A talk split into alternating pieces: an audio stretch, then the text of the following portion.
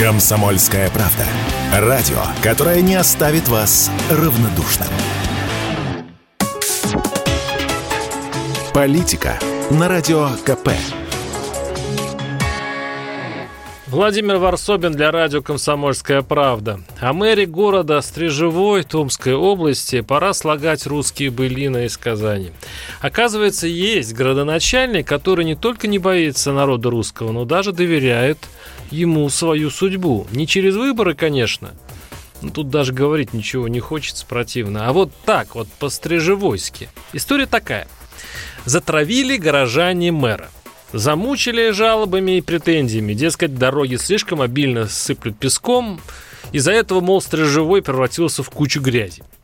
И вот однажды этот самый мэр Валерий Денченко не выдержал. И написал в своем телеграм-канале пост лютый, пост отчаянный и назвал его «Про терпение». Цитирую. Частенько возникает вопрос, на кой оно мне, если все вокруг недовольны, пишет мэр. Областная власть недовольна, жители засыпают потоками жалоб. Чем вообще, ради чего я здесь занимаюсь? Возможно, я уже выгорел, перестал понимать жителей и пора освобождать место. Как обычно, решать вам. Опрос далее. Выберите первый пункт, завтра подам заявление. Выберите второй – Тогда закрываем тему с грязью на дорогах. Нервов моих на нее не хватает. Конец цитаты. То есть сам мэр поставил вопрос ребром, сам себе вынес вотум недоверия.